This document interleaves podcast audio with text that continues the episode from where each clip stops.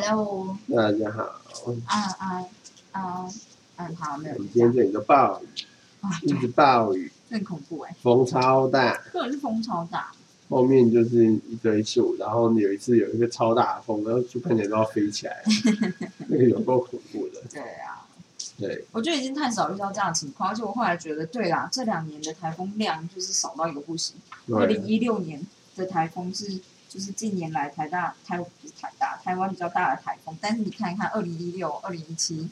也就是都已经十五年之前的事了。对，我都不知道我们的风机是现在的状态怎么样。这次就是这次大雨之后就可以看一下情况，因为我不知道这次的强风在西南部沿海什么状态，但是就是我的意思说雨很大这件事，可以看一下现在已经安装的机组到底是怎么回事有。正常的讲的好像就是我就是很有研究，其实我一点研究都没有，我只是说说而已。好，然后呢？好没有，就是阿我迪想要分享给我一个很 special 的地方对啊，我最近在念，然后就发现了他们有一个 case，就是有一种 case 叫什么啊？就是呃，不是时态，叫什么？哎，状态语，语态反正就是主词啊，就是受词这种的，就是叫做什么 case。然后像是他们有一种是 accusative，就是一般我们说的受格。嗯那他们还有另外一种叫做 dative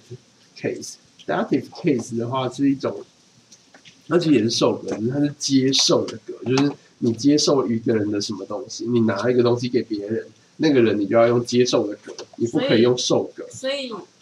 就是像受格是什么？啊受格是我的吗？我觉得像这样子，就是我给你一个礼物，对，礼物呢就是受格，因为我直接作用在这个礼物上面，给这动作是作用在这个礼物上面。嗯，然后，但是给要有一个对象，那个对象的话就要用就是接受的格，就是 dative。呃，你可以先跟我简介一下受格嘛，因为我有点忘记了。呃，受格就是任何动动词后面接受动作的东西就是受格。比如说中文是什么？就是我拿一支笔，就是笔就是受格。哦哦，呃，我拿起一支笔，那个笔就是受格，因为那个是 objective 的意思？对对对但因为我们一般只会分主食跟受词嘛，但是就是德国里面有一个其他的态东西是接受态，对。然后呢，我就是看了他，因为多邻国会有给你很多种各各式各样的例子，对，然后就有些是超怪的，就是你就觉得，哎，为什么它的那个顺序乱摆？嗯，它就是告诉你顺序可以乱摆，但是你的态用的对，大家就听得懂。哦，所以呢，他们其实是在听你是用什么格来讲这个东西。如果你用错格的话，大家就会 会错意。因为就像是我给你，呃，我给你一个苹果，对，然后这样的说法呢，可以换成像是把你拉全身奶，就是你苹果接受，怎么样？你你给苹果我，但是因为你呢，在格里面你他们会看谁哪一个名词用的是接受格。啊，来判断到底是谁给谁。所以你乱放都没关系，但事实上，当然他们还是有习惯的用法，不会故意乱放。但是乱放基本上他们还是听得懂。好扯哦。但是你格不能讲错，你格讲错，他就会讲说到底给你谁现在知啊？道是怎样？对，所以就是我觉得很特别，就这样，就是他们里面有很多，就是德文的有一个特别的地方，就是它顺序真的没有那么重要，很长可以乱放。嗯，就是可以放前放后都可以。然后像是我给你一个苹果，也可以说我苹果给你一个，这种、嗯就是你你两个调换是没有问题的。嗯但是就是他们更夸张，就是你三个乱换都没有关系，因为三个格是不一样的，一个是走主格，一个是受格，一个是接受格，所以没有问题。我觉得法语跟德语差异好像有点大哎、对啊，好像是因是为法语的精髓就在于他们喜欢省略，所以你不你不可以，你好像你说乱放吗？我还没有学到那么深入的地方，我觉得。但是我的意思是说，他们话语的重点就会是说，这个句子很长，那你可以省略，你可以省略，比如一个字有五个音节，那让你省略三个音节，这种你就会觉得，嗯哦，好哦。太多或者。是说一个句子里面有五个字，它可能可以让你省略两到三个字，类似这种的，就是大家习惯讲的那几个句子，会突然间变得很很很神秘的少，很神秘的短少，就有一种无法理解的状态，就会觉得为为为为为什么可以要这样省略？对，或者是连音会全部连起来。呃然后上次跟就是周云正呃之前在法国就是呃留学留学嘛，嗯，就是念硕士的同学这样，然后就稍微聊了一下天这样。他就是在讲法语的时候，他会很习惯进行连音这件事了，嗯就是前后的两个字，就是字字就是字吧，对不对？就是前后面的那个字母跟就是前一个字母连接，对对，会把它连起来这样子。但是呢，其实范围有很多例外，你其实要记得哪些东西是例外，它不会连。哦，嗯，就是它，我觉得法语好像有点随便，嗯，就是 sloppy，这就就是就很随便，你你就觉得，哎哎，为为为什么？就觉得啊没有为什么要习惯啦？然后就说嗯好哦，对，对德文感觉是很结构化的语言，对人文就是反正你只要规则弄对了就不会错，来是这样子。我我觉得我现在有稍微抓到一些一点点规则，但是就是有一些很蛮常例外的句子，然后那些例外的句子呢，其实也都是一些你生活感觉是最生活化的句子。呃，这样，比如说就是法语里面呢、就是嗯呃单字如果单字如果是以一结尾的，就是 A B C D 的一，就是法文念 a a 结尾的呢，就是通常都是阴性。呃，嗯嗯嗯。可是就蛮多不是的，比如说像咖啡，咖啡就不是，咖啡是 C A F E 嘛，对一结尾，但它不是，它是阳性的。这样，然后你就会觉得啊，好啦，那不然不然怎么办？这样。哦，那这没有很意外啊，因为咖啡可能不是，那是外来语，咖啡是外来语吗？啊，是意大利语吗？不知道啊，就是那听起来就是不是原生法国语，所以那个一代表的跟原本的一的意思就不一样。有可能是，但是他那个一并没有做额外的注释。一然后越短，法法语里面越短的字，越短的越短的，不管是名词还是动词，都都都还蛮像例外的。嗯，对。但是我就是又又最常用，所以就很有一种就是哦，因为我们很常用，不然我们就知道啊让它变简单吧，这样。我之前就曾经想过，说明因为咖啡虽然就是结尾是一，但是进来的时候，他们可能觉得，就是可能觉得咖啡，我跟你说好不好呢？在法文，一个男阳性是泵，女嗯性叫泵呢，嗯他可能就懒惰念泵呢，就嗯是你知道，就是蹦咖啡，就是 say 蹦咖啡这种感觉，就是嗯挺好的咖啡，就不会念 say 蹦的咖啡这样。然后我有时候觉得这这可能就只是懒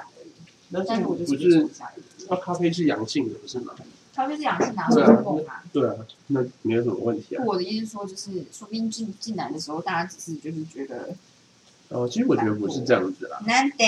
就是其实很多语言都是这样的，就是它里面会有一些所谓的，就是你会找到一些字母上的规则。其实英文也是，就是有些字母上的规则，但是会出现例外呢，多半是外来语因为有的是外来语，有的是那个就像是，呃，要怎么讲？像是有些字的，像是英文不是会有一些字，就是它的后面是母子音要重复再加 ing，或者是像一些东西，就反正 anyway 就是类似这样规则。嗯，就是你原本有一套规则，但是有些就会例外。嗯那例外的呢，其实你去看它的拼法，你就会知道说，因为它的拼法，它有的是，呃，像是某个子音，它是跟前面那个音是合在一起，要嗯合在一起念的。当时可能从拉丁文过来的时候，它是合在一起念的东西，嗯所以它不会被视为一个单纯单独的字母，因为像这样子，所以它就不适不适用那个规则。哦，所以其实它其实还是合规则的，只是就是你要去推敲一下它的原因是什么。好吧，就是反正我对法文的理解不深，请大家不要攻击我，我只是随便说的。但我就是觉得蹦咖啡就是听起来就是更简短。嗯，其实我觉得一啊一结尾会是阴性，比较像是为因为是阴性，所以加加上一这样子吗？哦，好像也不是。嗯，没有，这是学的过程吧？因为我不知道他的语言学是什么，但我们当然学的时候，他就会跟你说，他不会通啊，不一定是这样，因为蹦是 b o n，嗯蹦呢是 b o n n e，就嗯是你要么就加一，要么加 n e，有些是会直接后面完全不是一，呃类似这样，就是阴阳性这件事，有些是要特别下去对的。哦，我知道你在说什么，因为就是德文里面的阴阳名词的阴阳性基本上就是固定的，那个东西你可以自己猜测，但是基本上那个就是习惯用语。嗯，就像是树是什么树，树是什么树好像是阳性，然后什么天空是无性之类的，反正他们有三个性就是阴阳跟无性。嗯，然后就是反正基本上你就是要背起来，就是就是没有什么好说的。对啊，然后，但是如果是接在某一个词性的像是动词要呃冠词，嗯，如果你冠词接在像是他们是有一的话是 ein，但是你如果是阴性的话就是 eine，就是也是加加一个一。哦，有哦，点 eine 这样子。嗯。然后但是在不同的格上面的话呢，就是就是会变成别的东西，有的变 einen，有的变 einen，有的变 einer 对啊之，类的，对啊就，是反正就是会再多加东西上去。对，但是它有它神秘的规则，可是大部分有时候就会跟你说这比较特别，你背起来好了。哦，嗯，老师是这样教的，看起来就是我就说在师大的时候。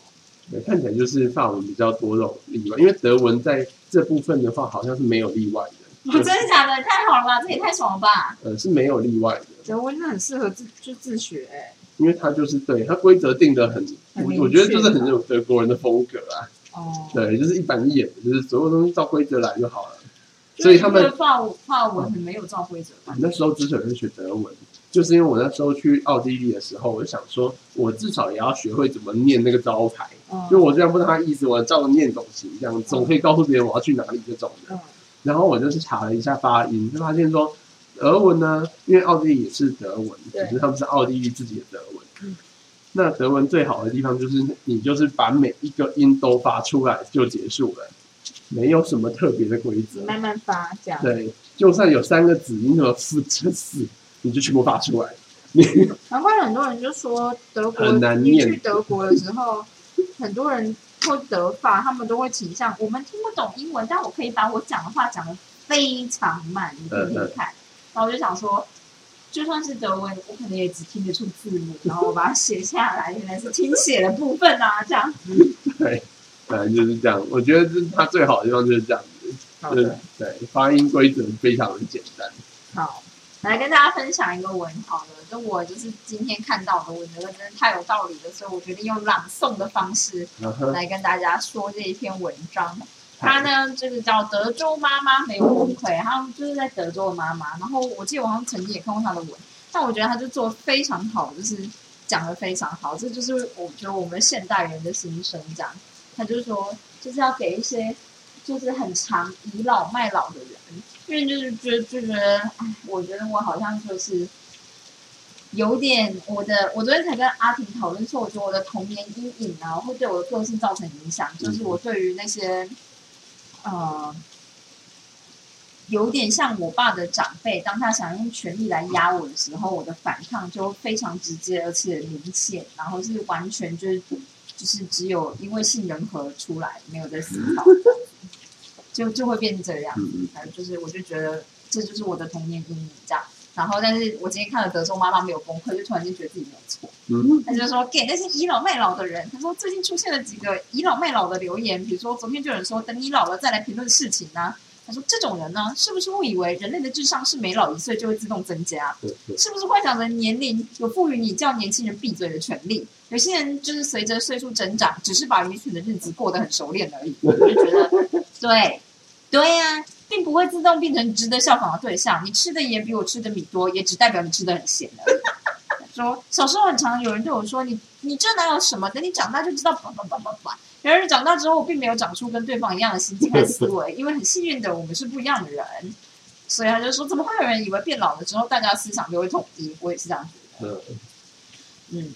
他说连人的多样性都不理解，只摆得出窝动的比你多的态度，而说不出任何理由说服人的话，你想卖的老也散发着油腻的腐臭，你的道理早就已经馊了，没有人要买，快点端走，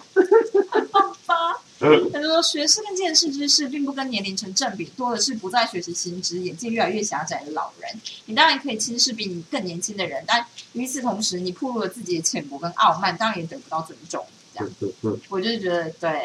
他就说，但是你就会得到一张德州妈妈的梗图，听君一席话，浪费十分钟。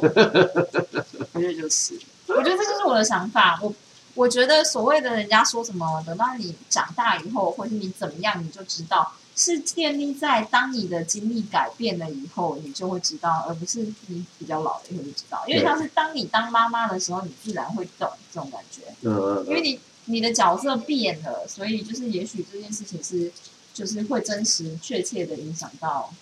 嗯呃，就是整我觉体的得是这样，对，就是你必须要走过，有时候这种就是你要经历过才会知道，但是不是你光长大就会经历到那个东西就是，而且就算你经历，里面的细节才是很多重点。对，就昨天跟出卖一下你。昨天就是我跟阿婷就聊天，是昨天嘛，反正前天聊到四点吧，就聊了很多事情。嗯，对，因为因为你知道，就聊太久了，所以导致我就觉得因为今天就是桃园区放假，所以我就 硬生生聊一下。对好，那不是重点。阿婷就有一个亲戚，就是一个可能出生在好人家里面，然后从头到尾都没有工作过，就到了七十岁了。嗯然后他就说他就是一个完全的公主病，然后就觉得你看他他到老了也你也对啊。不，会说他对，然后他也生过小孩啊什么之类的，但是他从头到尾就是没有自己工作过啊，或我觉得工作是一回事啊，我不知道，就是靠自己，生活吧，对是这个意他。就是从出他就是刚毕业就结婚，结婚以后靠老公养，后来离婚以后靠家里面的人养，嗯。然后就是事实上就家里面给他的钱还算不少，虽然他在美国生活，但是他也没有工作。我现在，看他就觉得呃，其实这钱是真的不少，嗯，对，就是其实绰绰有余啦，然后就觉得啊，然后他就是反正他就是一辈子都不愁吃穿，对没有真的愁过吃穿嘛，对应该那么说吧？对，所以就是你就有时候听他讲话就会觉得很空泛，就什么是意思啊？其实我对网红是很空泛，就是他只会讲一些很你也知道我也知道大家都知道的事情，像是你们今天天气很好，不是啦，比如像是一些老生常谈，就大家都会这么讲，就那一辈的价值观都会这样讲，哦他就会把它重复出来，然后好像就是表现出就是其实我也是有一些智慧这种的，哦，但事实上你就会觉得说，嗯，没有，就对我来说，每次如果你都讲类似的东西，我就觉得那你是不是你就只会讲这件事情？而且可能觉得只能跟你讲这件事啊，因为就是他们年轻一辈的人不一定知道要讲什么，对啦，像我可能就会放弃讲话吧。我是那种到老了以后就会拒绝讲话，然后最后大家就以我痴呆的人哎、怎么办？对，但是我觉得说妈妈是就是这个话真的是讲的非常好，嗯，就是我觉得的确就是这样啊，就是嗯，对，只是今天看的时候觉得太有感触了，我觉得这就是我我想的事情，大概是这样吧。到时候我刚刚突然想到，没有，就题外话，因为你说你就是老了就不想讲话，大家以为你就是坏掉了。对，但是我们知道，我就是之前，这我这其实也没有什么关联，就是我之前在一个病房，那时候住院医师的时候，然后我就顾到一个阿嬷，那阿嬷呢就是都不吃饭，就是都不吃饭呢，然后你也不知道他到底是怎么样，他就住在内分泌科，然后就大家就查说到底是不是哪些内分泌有出问题，查半天就发现都没有什么问题，然后他就住院，但是因为他就不太吃饭，然后所以你只能去打点滴。光靠就是他们家人又很不想要说，就是直接放弃，就是进行就是鼻胃管的灌食，嗯，就是当然我们在住院期间还是会就是尊重大家意愿，嗯，就是还是会希望他们说，反正我们在医院里面，他营养还是要顾到，嗯所以因为你光用打点滴的其实很难做的很好，嗯。所以我们就说我们还是就是尽量这样，就是用鼻胃管喂一部分，然后你们可以试啊，嘴巴吃，他就不吃哎、死都不吃，然后有时候精神就很差，有时候精神还好，就看来看去，但也不吃饭，嗯，然后就突然有一天他就突然就会讲话了，他突然就讲话了，然后坐在呢，我我没有很惊讶，因为我就想说，我也不觉得他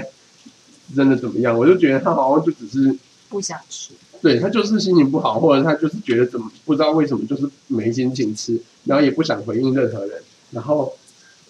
就每天去看他，我也乐得轻松，然后说反正这床的人就是放在那边，然后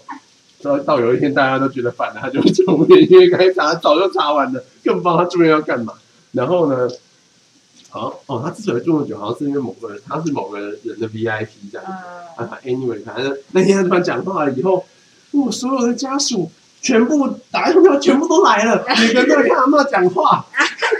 然后我就想说，你们这些人到底是有什么毛病？他就可能他根本就没有病，就是你们这些人到底你们做了什么，让他不想讲话？你们要去反省一下。然后后来 anyway，老师那时候还大肆称赞我说：“你弟弟，你就是你就是把阿妈治好了。”我想说，我才没有，我根本没做任何事。好好笑，反正最没做任何事就他，然后对就是这样子。其实有时候觉得老人家真的是状况很魔幻，就你看不出来。很多很多有的没有你就想不到的状况都会发生。嗯，对，但有时候就是老老人家很恐怖，是这样子，就是他不讲，有可能他真的就没毛病；但他不讲，有时候是超大的毛病，因为有可能他他真的讲不出来。对，或者是他也觉得还好。那其实他像他有的人就是败血症都超严重的，但是因为他太虚弱了，他就不会发烧，你 就看不出来。不会，就是跟我之前一样，就是我之前我还记得我那时候就是贫血很严重，然后好了以后对林静说的第一句话就是：“哎，我我会流汗的。我觉得就是对，有点这样，”对，我会流汗了，类似这种感觉。代谢恢复正常就会对对对对对，或者有的时候你就会感觉到某某些时候你紧张的时候血管会收缩了，在我之前是不完全不会的，哦，就是就是在在严重贫血的状态严重，贫血的时候真的不会怎么样，就是 身体就是进入节能模式对，我觉得是，我觉得我身体就自动进入很节能的模式，所以很多反应，后来你就突然发现，哎，对我以前曾经运动的时候会有这样的反应，但是就是贫血的时候运动完全不会有任何反应，就是他可能就只是觉得，呃，有点过头了，我这样，我现在让你痛，然后其他反应都不会有，这样，还是这样子。好的，嗯我只是想跟大家分享。然后另外一件事情，好像是我今天认真看了一下，就是那个那个中国跳水满分的女生。哦，然后我那时候就就觉得林静那时候就说了一句话说我觉得她最恐怖的一件事情就是她看到就是分数这件事情没有什么表情。对啊，他毫无表情哎、他就是就毫无表情的擦汗，就是擦水擦一擦，接下来就进行下一其实。我觉得是他看不懂，因为我看了一篇文章，我不知道是不是你我转的。知道啊，然后他就说，就是因为他也不识字，所以就是嗯他他妈妈生病，所以他就只好就是他就跟着练，他希望能赚很多钱去吃他妈妈。嗯他可能想要吃好吃的东西。我看到那个身材，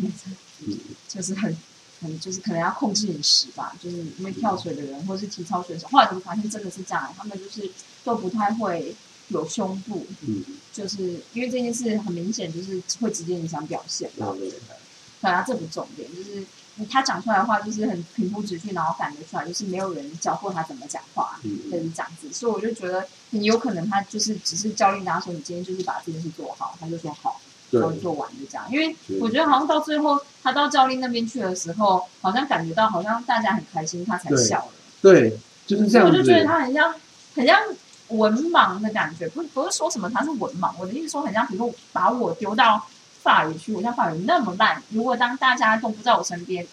我就觉得，嗯，好哦，这样就是这个氛围可能就是都因为你听广播根本也听不出来到底现在在讲什么。对，你可能也看不到吧，这样，然后然后只能从别人的表现来表现出你是不是这时候应该有对，所以这时候如。果是爸爸或妈妈或者教练跟你是，就是突然对你笑，你就觉得啊，他平常不笑，哎，他现在笑了，是不是他很开心？那是不是我做的很好？嗯这种感觉，他给我完全是这感觉，然后我就说，嗯，对啊，然后就是我又想到，就是前几天我看到的一篇文章，在讲美国就是美国体操选手就是长期受到虐待这件事情，嗯因为其实 Netflix 上面有一个影集，就是专门在讲这件事情。哦，嗯，然后就是就是，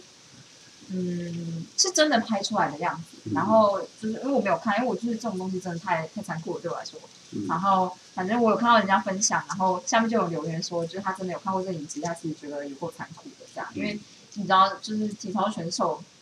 你就是得要从小养啊，不然那个筋哪拉得开啊？嗯这样，然后你可能一一阵子你就是放个假没有拉，你的筋可能就跑回去了。那其实，那其实不就代表其实我们的筋不应该拉那么开吗？只是我们可以，就是可以，但是对，就是好吧，就是我们日日日常生活中不用拉到那么开，这样吧。嗯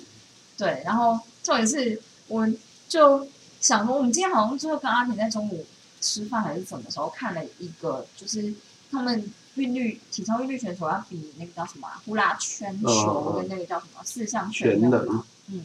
呼啦圈球、棍棒，嗯，还有个是什么啊？彩带吗？好像是彩带，对。然后我就觉得那个是乌克兰选手嘛，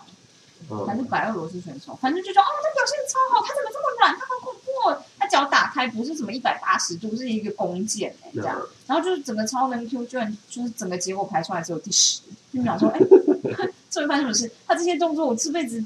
就是想都没有想过，可以在除了奥运上面的地方看到过，嗯这样，这反反反正我只是觉得很惊讶，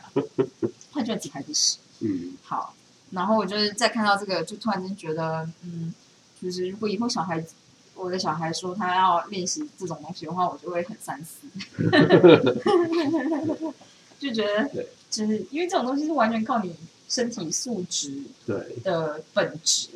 我觉得，比如说像是肌肉，你可不可以额外长出长长出来，这是额外的。但是，就是如果是筋，能不能拉的够长又够软，这件事情是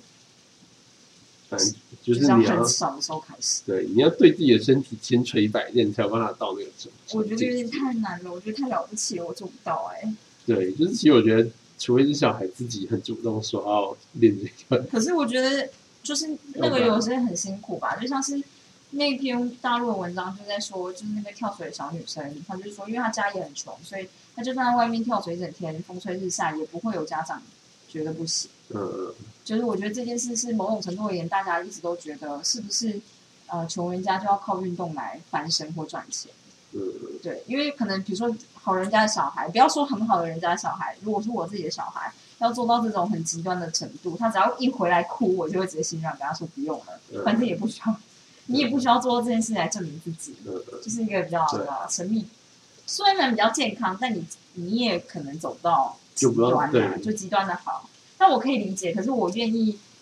我愿意舍弃这个极端的好，让他活得比较好，这样子，我觉得是这样。那我就后来就觉得，哎，我就觉得球类运动的，就是那些明星选手的那个发言都，你就觉得他们开始就很健康的长大，就是当然就是先不谈就是中国跟对，因为李斯的训练，静就说李玉如说，哎，我从小打球就会赢呐、对呀、你会觉得很好笑，啊，反正就是对，但就是中，我们先不管，因为我们也不知道中国是怎么训练的，嗯。但是就像是像是网球选手，基本上他们小时候几乎都顶尖选手小时候都不打网球的，他们到青春期才稍微开始打。因为 e e r 上次看他访谈，他就说有主持人问他说啊，你就是青春期后来开始打网球，大概打多久？他说呃，一天大概两个钟头。就其实没有你想象中的长。对，然后我想说，看我大学的时候一天都打比飞的还多，嗯，然后当然我是你知道，就是在短时间里面冲起来，但是他也没有真的打很久就就有成就了。嗯就事实上，他们当然某种程度上就是就是素质的问题，嗯，但是其实就像球类运动，就是你觉得一天打八个钟头，你也不会真的受伤到这辈子都无法发育的感觉？而且就是其实有时候就是你一个一天打到八个小时，不一定会比你打四个小时效果来的好，嗯，因为那个东西有点像是你需要慢慢学习一个技能。嗯，因为像是它是一个技能，它不是单纯身体素质，不是说你打一百球就一定会比比打五十球来的强。嗯就是那个东西跟像是肌肉训练，你多做几组就是比较猛啊，这一定的。嗯就是只是你不要受伤就行。嗯就是拉筋，你要拉久一点，拉的时间比人家长，你可能就会比人家软。嗯这基本上是可以说是铁律，就是没有办法违背嗯。你没拉到就没有。但是就是打球，你像是如果教练教的好，你可能只要花人家四分之一的时间，嗯，然后回去搞不好你对，甚至是你下场打球的时间只要两个小时，回去再稍微想一想，你就进度比人家快。嗯，有点像这样，我就觉得啊，这种就是比较健康的、嗯就不要在那边千锤百炼自己的身体。我觉得就是没有，但这我们两个想法啦，就是比如说像空手道或合气道之类的，我就跟林经理说啊，他们居然就是就是比赛完之后还可以互相拥抱，如果有人打我的话，我才不要跟他拥抱。我才不要你，我会生气。我今天看了一篇在讲就是这些武术的，嗯他说就是武术就是空手道啊，很有可能这一次是第一次比赛，也是最后一次比赛，为什么？因为空手道以前本来就没有这个项目，嗯。以前呢有叫空手道品势，嗯。品势就是摆 pose 这样子，嗯。帅帅这样子。好哦，对，然后但是就是真正对打的空手道，这是好像是奥运第一次办，是日本自己加进去的，因为日本可能自己有选手嘛，嗯所以你就可以自己挑几项加进去。嗯。但是就是因为我们看那一场，你就是像最后他们四比四平手，然后台湾就是一致举，嗯，红色赢，对，然后大家都不知道、啊、到底为什么红色赢，而且他们就说，其实那前几场几乎每一场都要看 VCR 回放才有办法判决，对，而且几乎都会改判。然后他人，那你这个四个角落做裁判到底这个在看什么东西的？因为如果你每一次都改判，那是不是以后干脆用电子判决才对？嗯，就每一次踢完，就是中间站主持人说暂停以后，大家看一下，对啊，或者是你就应该学像是跆拳道，就是身上就是装一堆感应的东西，打碰到就有有。分。对，然后当然跆拳道有，嗯跆拳道剑道有，跆拳道以前好像我不知道我记得对不对，就是好像就朱木炎那一届改的，嗯。朱木炎那一届就是改成电子计分，嗯，然后有人就说啊，因为就是韩国教练就是韩国的裁判就是被电子教教练那、电子裁判取代了，嗯所以他才拿到拿到金牌。嗯但他很强，但是就是那一届好像就是因为就是踢到就有分，嗯，就是你不用以前是踢到旁边的裁判会判认为你有没有算是真的有攻击到，哦那，这东西就超主观的，对啊因为，明明就是碰到啦，大家都知道碰到，但是为什么你说没有？主义的国家就很危险。对，然后所以后来他们就想说，我们雅典奥运是改成电子派，嗯就那一届呢，好像就是太敏感了，嗯就你真的你要碰到就有分，哦，所以大家的打法完全就改了。嗯，以前就是你要然后正道就好一。定要压到之类的，嗯现在就是你碰到就行了啦，你就快刀快脚要踢一下，呃，对，赶快打我懂的。然后然后下一届就马上再把那个敏感度调的更对嗯更高一点。但是 anyway，反正我觉得武术这种东西，感觉你要推广之到比较大家能够接受，就是比较要比较有一些客观的判决吧，就是要不然就变得比较像小圈圈自己在玩。嗯，就像这样子，所以奥运，毕竟奥运就是一个你像是这次可能就是刚好日本自己有选手，所以才会有这项目。嗯，但是像下一届是是法国，在下一届是美国，嗯根本就根本没有这种人在踢啊。就像然后是亚运亚运嘛，我们之前就算四大运，四大运台湾就会加，啊，溜冰，溜冰对对对，我 拿一堆牌，对，打掉我们就会啊，我没有选手。然后但是就是这种东西，就是就是如果说就算你是冷门项目，嗯但是只要够多人比，那个项目就会一直存在。但是嗯，像这种，就是你就是只有一个小圈圈，那就是有一届没一届的，最后基本上就不太会办这样。我只是觉得很难，我完全看看不到，我只觉得他们就缠在一起，然后就觉得啊，反正就是就想说，嗯，对，就是我们现在这个年代，排球什么排球、篮球、足球，哎，足球足球要吗？哎，其实足球好像比较少。我觉得那个比赛，就是我觉得有点像以前的，以前在看跆拳道，就我觉得有点类似。我跟你说一件事，我以前没有看过跆拳道的，我看了很多次，我从小学就开始看我。就是看不懂，所以我不看。但我知道我身边的人很多都在练跆拳道。你想想看，上次那个新闻就是跆拳道死掉这件事，嗯，就是我那时候就觉得啊，就是真翻风远啦。你知道我的体育老师，我们的体育课期末就是要要打跆拳道，哦所以我会基本的，我会基本的跆拳道，哦，对，就是但但但对，就是跆拳道，因为我小时候就只有台湾就只有跆拳道跟跟桌球的机会夺牌。嗯然后棒球呢，就是有时候有，有时候没有，但是反正大家都会看。嗯然后就是所以跆跆拳道其实是希望很高的，因为基本上就是我们跟韩国在比这样子。哦，然后就其实我也很好奇，为什么跆拳道这个项目可以活那么多届？我觉得很特别。反正 anyway 就是那时候，说明是亚洲的，嗯，不知道哎、然后我那时候就是小时候看很多，然后就觉得，呃，他们的比赛呢，就跟那天看那个空手道很像。一开始两个人都不会想先攻击，对啊，因为这种项目呢，其实其实我觉得武术这种东西就是这样子，武术就是谁先出手谁就输啊，基本上就是所有小说里都这样写的。我觉得实际上应该也大体上有点像这样，就是出手的人才会有破绽，你不出手不会有破绽，就一直归一直归，人家是归兵大法，就是人家打不进来。然后裁判就会说对请靠近，对，所以裁判他一直叫你们靠近，然后谁如果像是上上一次那个输掉的，那是柔道吧，其实也是类似，就是他输掉的就是一直逃，对，他就说对方攻击两次，你都没有攻击任何一次，所以你就直接被判一个警告这样子。嗯，然后，反正我就觉得这种东西，他都是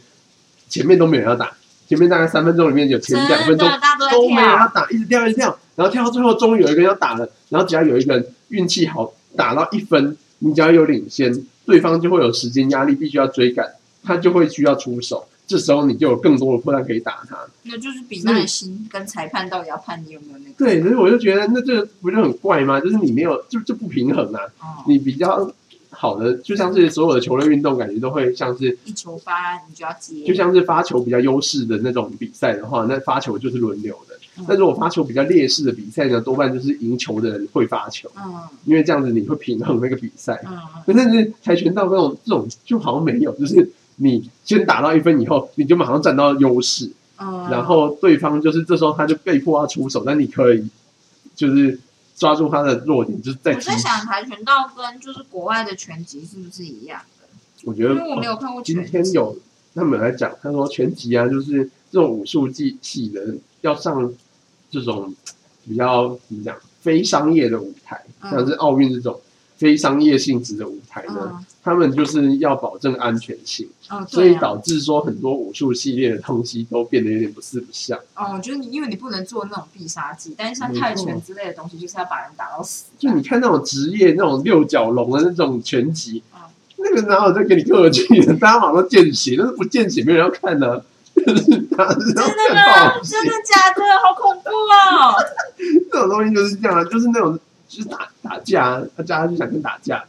啊，所以就是他就说他奥运的拳击跟职业拳击基本上根本就是两种完全不同的运动。嗯，因为奥运的拳击拿掉一堆不可以做的动作，就是有很多危险性的都不可以做，然后你就觉得那打架不能做危险性的动作，那要打什么东西这样？啊，对，就变得很有限。然后像是好像他说柔道也是，好像柔道就是限制你只能抓上身，嗯，但是事实上柔道有很多下身的动作，对，但是那些东西都被禁止。因为那些东西有危险性，嗯所以搞到最后就变成柔道有一堆招式都没人要练了，因为嗯没有比赛可以打。嗯，对，所以就是，啊，我觉得武术系的东西真的就是，很难呢。对啊，很难。我觉得因为我以前曾经认识一个，就是差点要变成泰拳国手的男生。泰拳吗？嗯他去泰国练，嗯，没有吧。台湾有泰拳国手，好像有，就是哦这种拳击系，但他是专门练泰拳的。就是我身边好像有两个，就是一个是他原本要继续练跆拳道，他就有机会就成为国手的；另外一个是就是是泰拳这样。然后那个时候泰拳练泰拳的男生跟我说一句话，他跟我说，就是泰拳就是目的就是置人于死。我讲也是这样。我已经想到，啊啊你长这样，然后长斯斯文文的，然后平常跟我们讲话还悄悄的这样，因为我们参加的是学术型的营队，你懂吗？他 就是突然间跟我说这句话，我就说，哎，哦，好啊。然后还有瘦瘦的，呃，呃，但他就说他泰拳选手好像都瘦瘦的对，他说重点是要攻击别人的动脉。，Holy shit！你是不是觉得我讲出这个很 pro？吓死！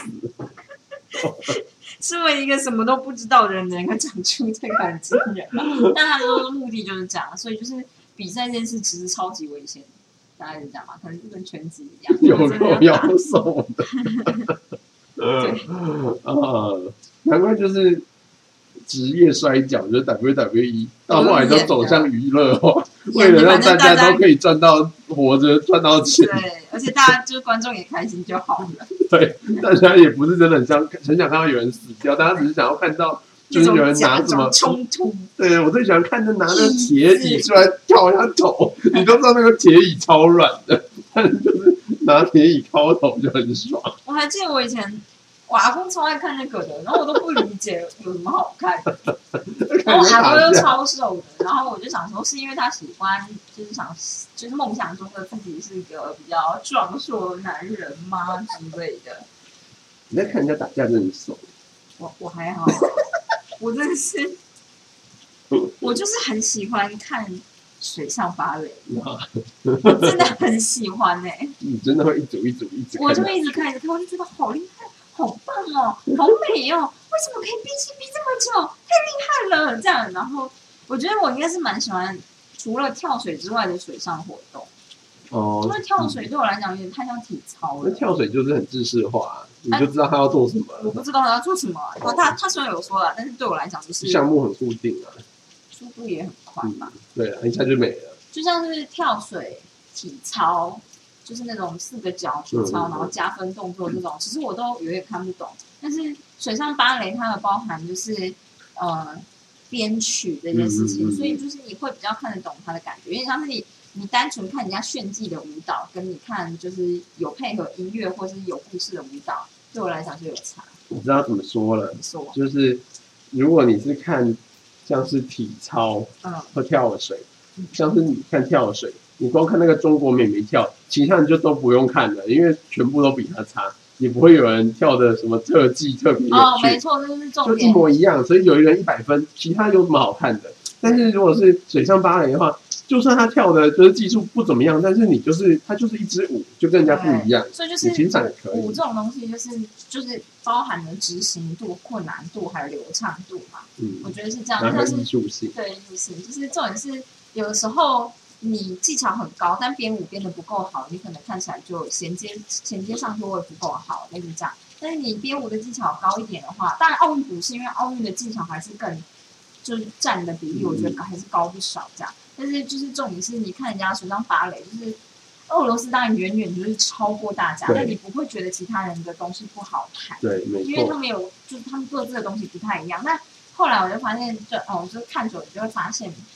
主播就会讲，因为他是一个应该是美国还是英国的主播吧，他也是练那个水上的戏、芭蕾系的这样。他就是说，就是这种 routine 呢，就是嗯，比如说。一群人的多多人的水上芭蕾的话，他会指定动作，你要把它排进去。反正你要它有固定指定的东西，你要融合到你们的对，这东西一定会很严谨的扣分，因为这你就有得比嘛。就是上来就跟这一队，你这队七个人里面有一个人脚特别上来，他要是看的话，就是就知道这样。但是教练呢，呃，不是教练，就是裁判呢，看水上芭蕾只看得到从他们的位置看下去的地方，嗯所以水底是完全看不到的。哦，嗯嗯嗯，所以就是水底的动作，其实我有时候就在想说，可能他们做有点高斜斜的，因为像这次日本队啊，我真的觉得很像是日本吧还是俄罗斯？怎么样？芭蕾应该是应该是日本的俄罗啊俄罗斯啦，就俄罗斯不是有排一个万花筒？对啊，，哦，那那个要从正上方看，你就会知道那个东西有多完美。可是这个 view 是评审看不到的。呃，嗯，但是当然评审就是我我的意思说，从正上方一百分的这个 view 评审看不到，但他们斜斜的看，可能也看得出来，这是一个一百分的万花筒，这是很夸张，大家都应该要去看。然后对，类似这样子，我觉得日本这次也不错，当然就是嗯嗯，大概就是这样子吧。但我只是想说，就是像这种就是呃需要稍微加分的。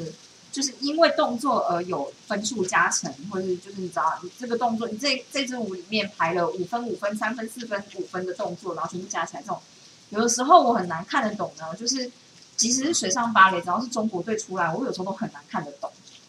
就是我不会觉得他的舞特别的好看或特别的好，嗯可是他们的分数都很高，所以代表他们执行程度很高。但路人就像我来看，就会觉得我看不出来，就是为为为什么？对啊，我就觉得中国的为什么哎、中国比较像是，就是他们很比较功利主义，就是比较像是想要拿一百分的学生，所以他针对就是重点念书。对啊，其他东西就是反正衔接就好，没有必要说特别做到怎么样。我觉得好像有一点，因为其实上一届水上芭蕾我也有看，然后我就觉得上一届好像是中国拿，不知道是亚运还是奥运，但是反正我有看，然后我就觉得我就没有觉得它比俄罗斯好看，为什么就是他们有拿下来，当然差一点点而已这样，然后我就觉得也没有特别有感觉这样。我记得上一届的就是题目，他们题目好像是龙，就是 dragon，、然后这届是什么忘记了，忘记了。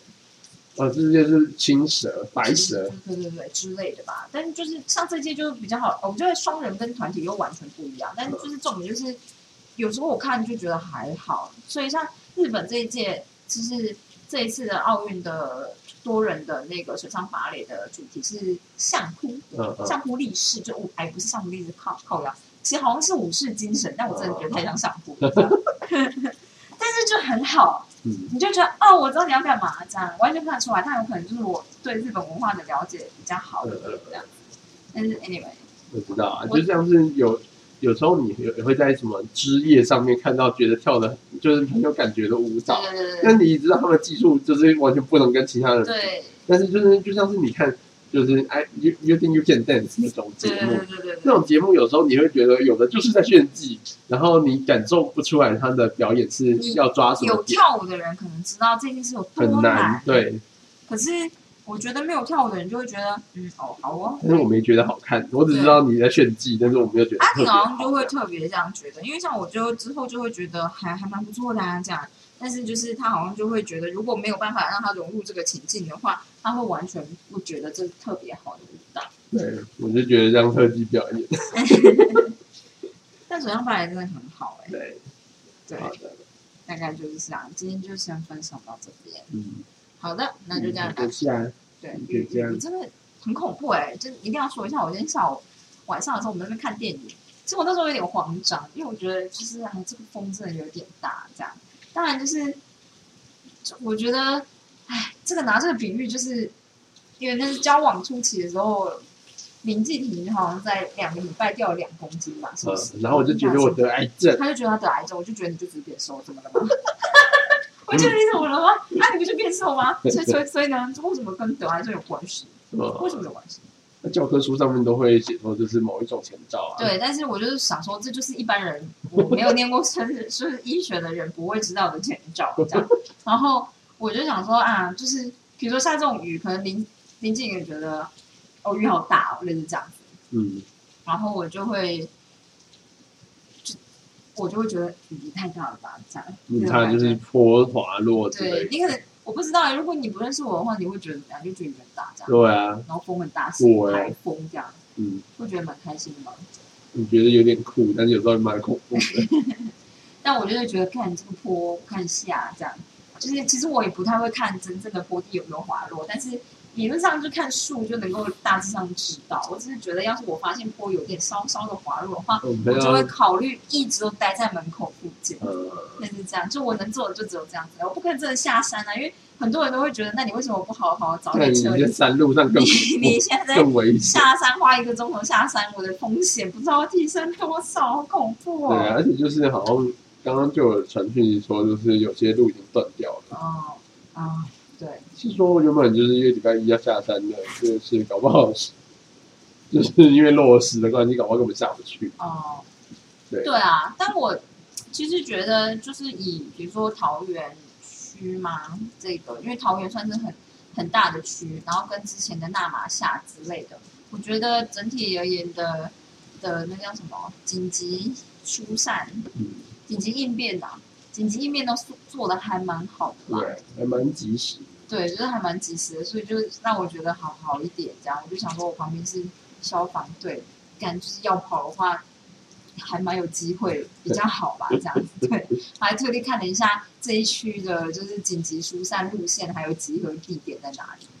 对，就是雨太大，但我就觉得啊，真的就是太久太久没有经历这种暴暴风暴雨。对，因为在台北真的就是台北会下雨的大，可是就短短的大概三三到五个钟头就结束了这样。嗯，然后这边就是一直下，一直下，一直下，我墙壁都发霉了，墙壁居然就发霉了，好吧，大概就这样子。就这样。希望我能够好好的遇到太阳。没错。大概就这样，而且我来跟大家补充一下，我就跟我妈说，我觉得好恐怖哦，什么之类的，我就。我就说，我今天就是不能死掉啊！这样，我的论文还没有写完。我妈就说：“你死掉以后继续写论文啊！”好可怕！我妈居然讲出了这么可怕的话，我说：“我才不要！这也太惨了吧！”无间地狱，太恐怖了！什么什么说法？阎罗王都不会让你过啊！真的哦，我觉得哦，这很惨呢，不行啊！他就跟我说：“知道了吧？那现在还不赶快去做事？”妈妈的严格，好的，大概就这样子。啊，太坏了，小米真的很坏。好了，大家明天见，明天见，拜拜。